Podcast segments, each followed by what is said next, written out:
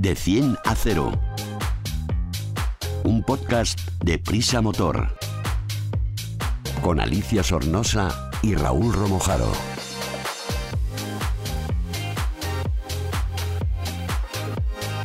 De 100 a 0 es el primer podcast de Prisa Motor, la plataforma transversal dedicada a la automoción del país, AS, 5 días, SER y Huffington Post. El podcast Cero Emisiones. Súbete con nosotros.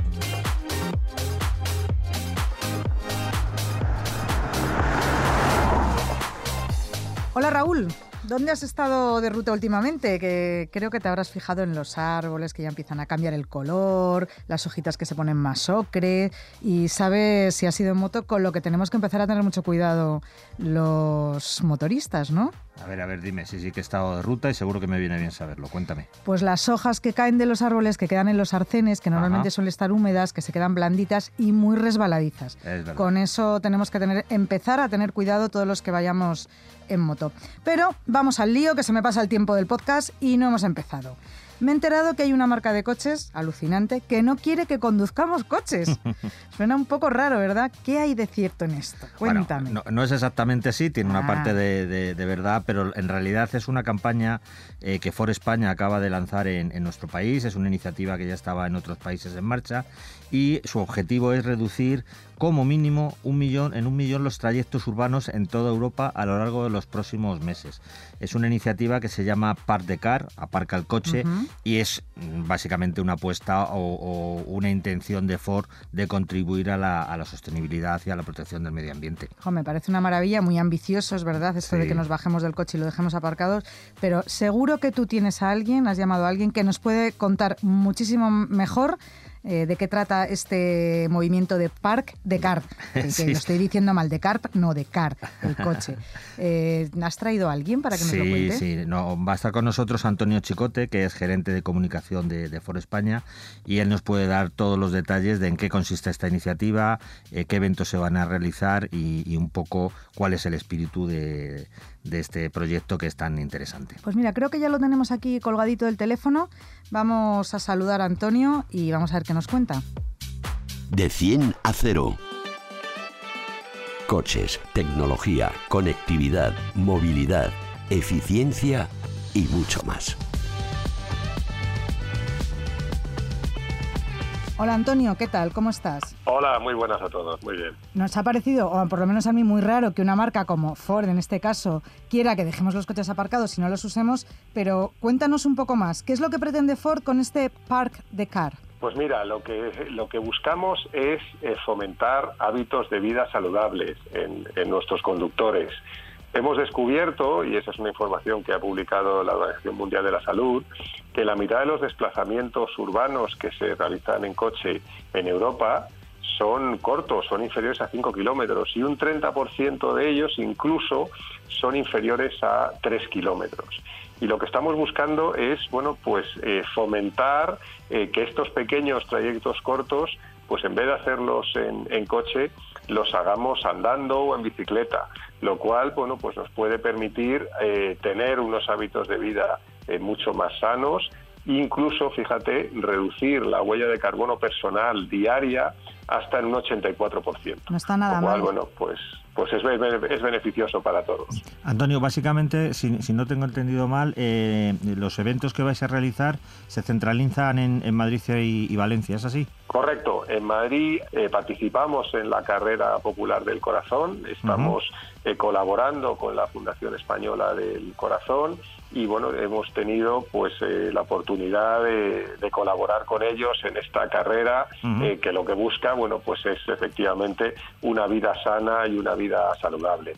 También eh, estamos trabajando en, en Valencia con distintas eh, organizaciones, distintas ONGs, en las cuales estamos bueno pues trabajando en eso, en fomentar esos esos eh, hábitos de vida sanos. En Valencia tenemos nuestra fábrica de almusafes, que también estamos eh, preparando jornadas eh, con los empleados y también con, con la gente de, Valencia para, para, fomentar eso, para fomentar un uso de un, estilo de vida saludable, eh, unos hábitos sanos y sobre todo ciudades pues mucho más sostenibles. Claro, porque eso te iba a decir, no hay que entender que así en principio suena, como decía Alicia, un poco curioso que una marca de coches eh, plante dejar el coche en casa, pero en realidad esto se encuadra dentro de una estrategia global que Ford, como otras compañías de la automoción, eh, tiene ya en marcha con mucha ambición, que es eh, apostar por la sostenibilidad, la, neutralidad de carbono, que coches más electrificados, reciclaje de piezas, es decir, que es, es un elemento más dentro de una estrategia muy compleja en la que introducís esta,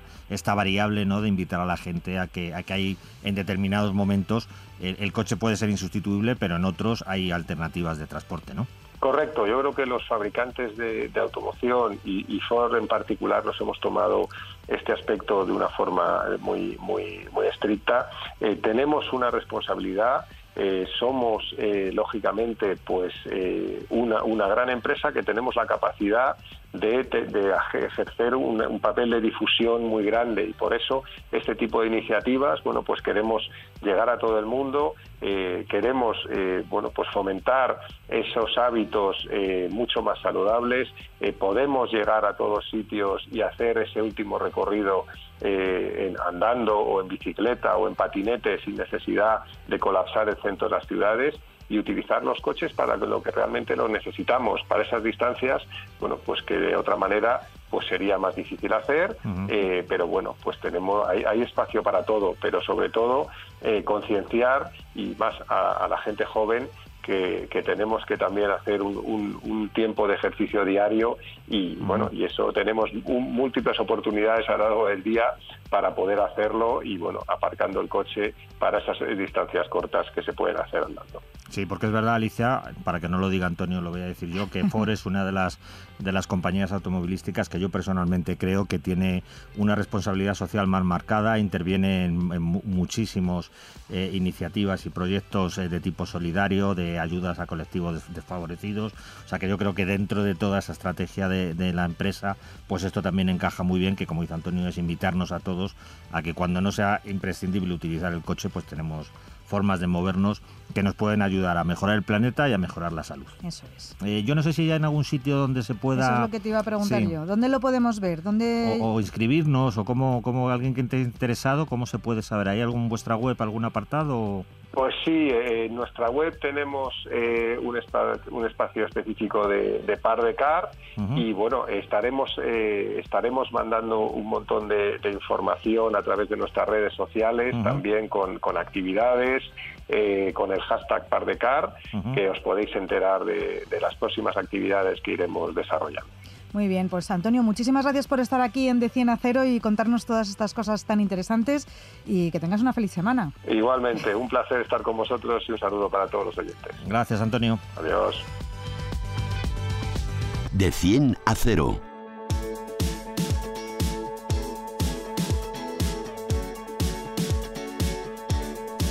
Más que tecnología, más que eficiencia, más que conducción, más que seguridad más que un podcast de motor.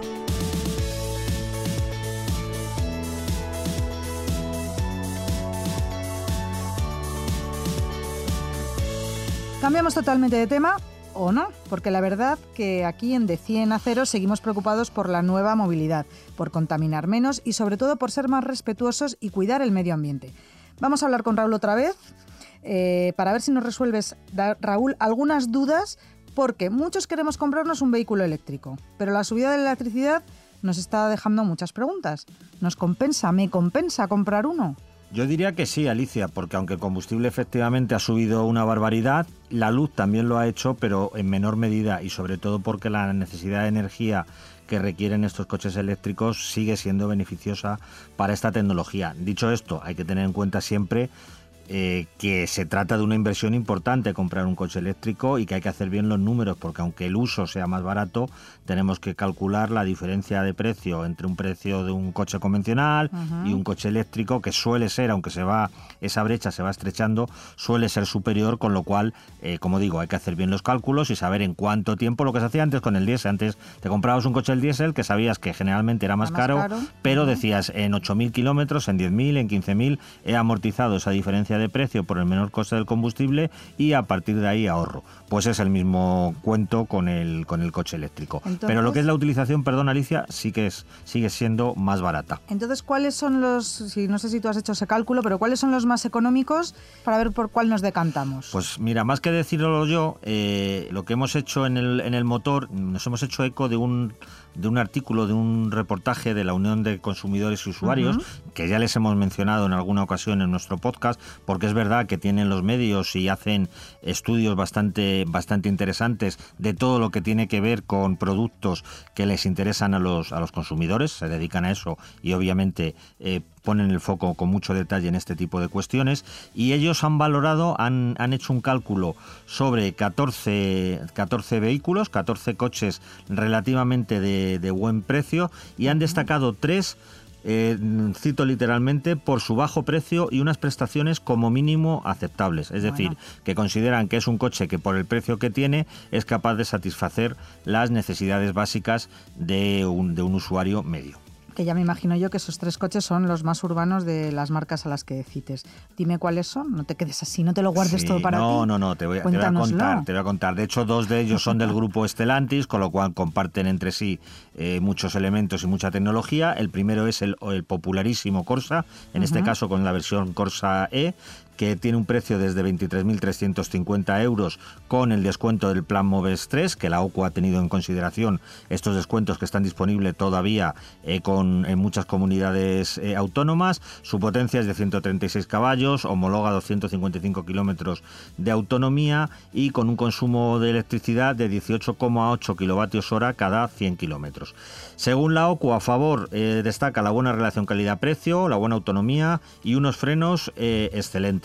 En contra, dicen que el espacio en las plazas traseras es reducido y el confort es mejorable. Bueno, un coche para gente joven, para ir a recoger a los niños al cole y no tener ningún problema. Exacto. El siguiente, como digo, primo hermano del anterior, es el Peugeot E208, la versión eléctrica del, también conocidísimo 208. Su precio arranca en 24.550 euros, con los mismos descuentos del, del plan Moves. Su potencia es de 136 caballos, es decir, idéntica a la anterior, porque de hecho es el mismo motor, 260 eh, kilómetros de autonomía, un consumo de 18,7 kilovatios hora cada 100 kilómetros y un maletero de 250 litros. Cosas a favor que destacan los especialistas de la OCU. De nuevo el precio, que va a ser un, algo común en estos tres coches, obviamente. Su autonomía, unos faros que dicen que iluminan muy bien y el maletero amplio para tratarse de un utilitario. Y critican que la ergonomía de los mandos es mejorable, así como el confort general. Es verdad que en Peugeot optan por un tipo de volante y de instrumentación que en ocasiones eh, dificulta la visión de, los relojes que llevas en el salpicadero, ¿no? Y es algo que generalmente se critican de, de muchos de los modelos de la marca del León. Y el tercer modelo que la OCU ha señalado como uno de los más económicos y mejores para comprarte si quieres un eléctrico por la ciudad. Sí, pues nos salimos de, Europa y nos vamos, como no podía ser de otro modo al hablar de electrificación, a China. Y ellos señalan, el, eh, parece una sopa de letras esto, eh, cuidadito. la marca SMG, eso lo tenemos claro, que ya la conocemos, y luego el modelo se llama ZS y EV de, coche eléctrico. Ah, ¿Eh? Entonces, eh, decirlo va a ser eh, complicado cuando te pregunte qué coche tienes, pero va a ser más fácil conducirlo porque cuesta 23.790 euros, de nuevo con los descuentos. Su potencia es un poquito superior a los anteriores, 143 caballos, la autonomía 245 kilómetros, consume un poco más, 20,7 kilovatios hora a los 100 y su maletero es bastante generoso, 395 litros. Eh, ¿Qué señala la OCU a favor de este coche? De nuevo, insisto, el precio, la potencia, el equipamiento, las prestaciones y, como decíamos antes, el generoso maletero. Y en contra, mm, también eh, por, este mayor rendimiento, eh, dicen que la autonomía es, es mejorable y tampoco les ha gustado la ergonomía y la visibilidad del conductor. Pero en los tres casos ellos consideran que son coches perfectamente aconsejables y perfectamente aptos para alguien que desea eh, introducirse o comenzar a, utilizar un, coche eléctrico y un vehículo de estas características sin tener que irse a presupuestos altísimos de 40, 50 mil euros, les puede satisfacer perfectamente sus, sus necesidades. Bueno, pues está claro que al menos en las ciudades los eléctricos 100% van a ganar espacio. Ya veremos luego qué hacemos para cargarlos. Esa es otra. De cualquier manera, gracias Raúl por esta información. A vosotros. Que si lo queréis ampliar, los que nos estáis escuchando ya sabéis, en elmotor.com tenéis fotos, mucha más información y cosas muchísimo más divertidas de, de leer. De 100 a 0. Te analizamos un vehículo en De 10 a 0.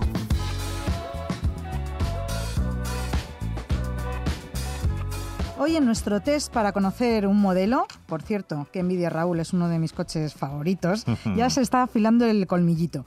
Se trata de un modelo de una marca francesa dedicada a la competición y a los vehículos deportivos. Su fundador corrió ya con sus coches en competiciones como la Mille Emilia o la Coupe de, de Salps la Copa de los Alpes, y sus vehículos compitieron en circuitos míticos como Le Mans y Sebring, con bastante éxito, por cierto, en los años 50. Los vehículos se fabricaban a mano en un taller de París. En 1960, 251 vehículos fueron ensamblados a mano. A ellos se suman otros 40 más bajo licencia en Bélgica. Hoy en día, desde 2014, Alpine, ya lo he dicho, sigue deleitándonos con sus deportivos bajo el paraguas de Renault. Raúl, ¿con qué belleza has pasado el fin de semana? Y ya sé que no es una rubia alta de ojos azules.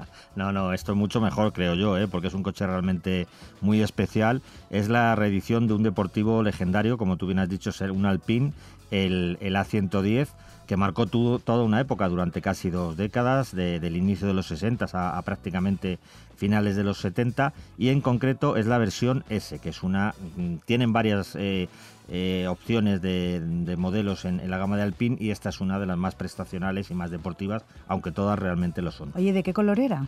Era naranja, un rojo anaranjado que la verdad es que era muy chulo. Qué chulo, pues. ya sabes que el azul es un color que identifica mucho Alpine, pero en este caso, bueno, la unidad de pruebas la querían diferenciar un poquito y realmente era muy llamativa. Es uno de esos coches que te miran al pasar con Pues eso, cuenta, cuéntanos, ¿qué caracteriza su diseño y carrocería? Pues es una carrocería, es la habitual en este tipo de vehículos. Es una coupé, es decir, tres volúmenes y solo dos puertas, mide 4,18 metros, eh, un tamaño contenido y también es un coche bajito, ¿eh? la altura es de solo 1,24 metros. Hombre, yo esperaba no tener que saltar para subirme en un Alpine. En un no, ¿Cómo es la habitabilidad interior? Porque al ser un deportivo, a ver... Claro, con esas dimensiones es fácil adivinar que se trata de un coche con una habitabilidad bastante reducida. Es biplaza, solo para dos personas, tengámoslo en cuenta, y además de ser biplaza es estrecho, como decíamos, bajito, no hay, no hay problema para entrar, quizá para salir un poquito más, porque está, está muy bajo respecto al, al suelo, incluso ocupantes muy corpulentos, personas que, que midan más de un 80, yo creo que pueden llegar incluso a tener problemas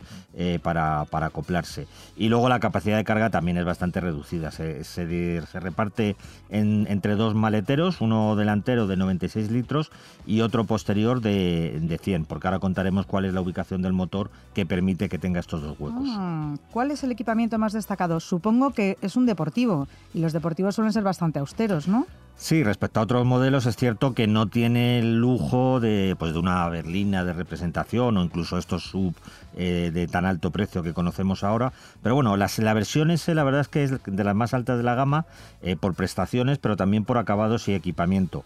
Eh, los materiales son, son buenos, son materiales nobles, aunque el, como bien dices, el, la atención por el detalle no es lo prioritario en un coche de su estilo. Claro, ya me imagino.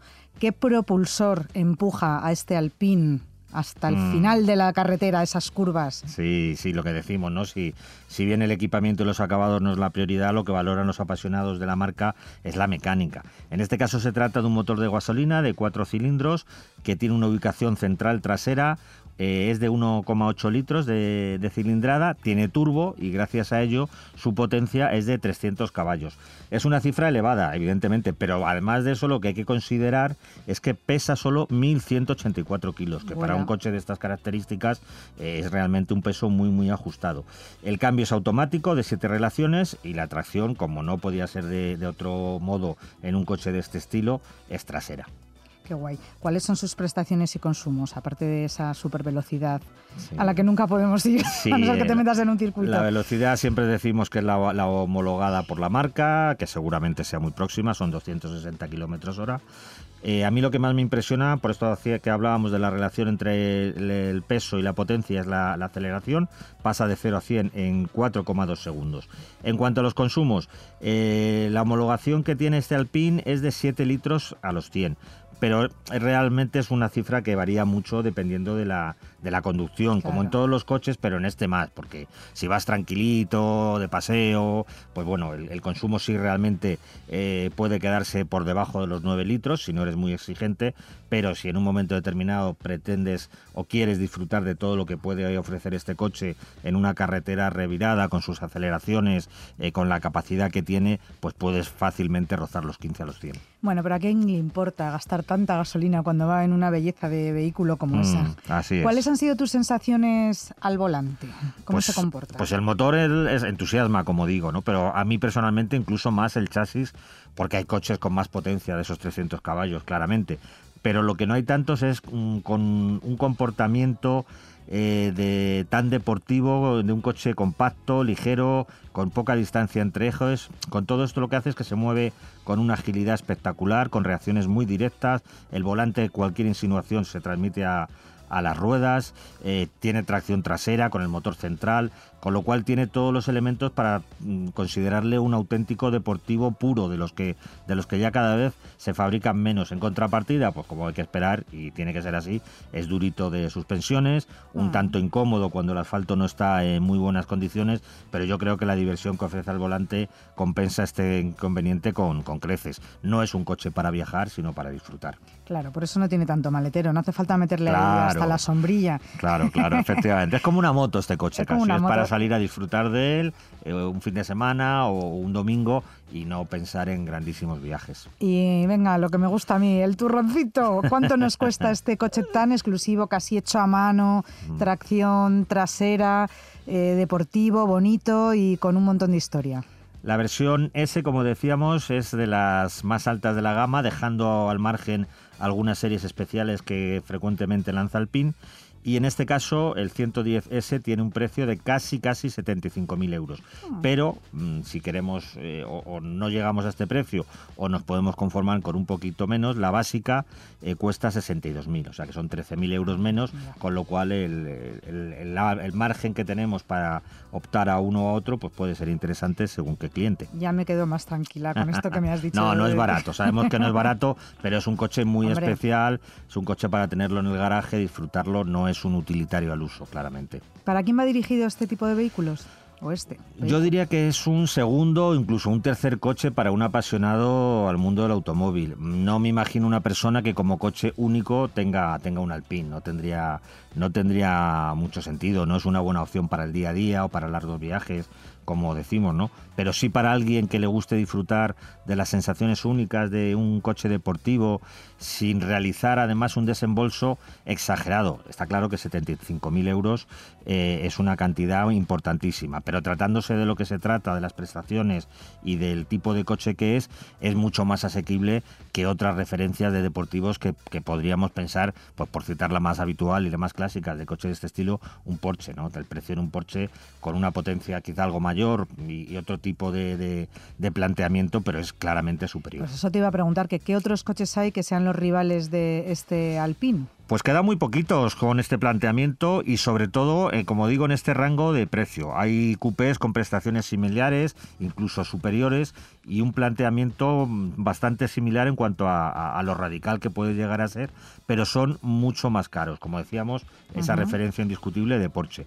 A mí como rival directo que más o menos se mueva en ese rango de precio sería el Toyota Supra, que tiene una versión de 340 caballos, es decir, un poquito más que, que este Alpine, y el precio es muy similar, son 74.500 euros.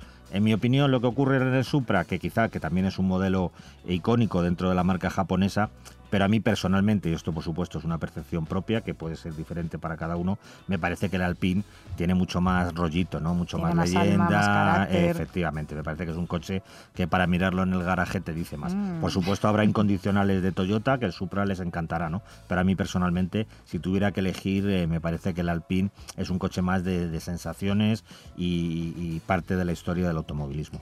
Mm, estoy totalmente de acuerdo contigo, Raúl. Bueno, pues eh, nuestro podcast ha llegado a su fin. Recordad que podéis ampliar la información en la web del motor.com y que si salís en moto durante el otoño, cuidado con los sarcenes. Raúl, adiós, hasta la semana que viene. Hasta luego, Alicia, un placer.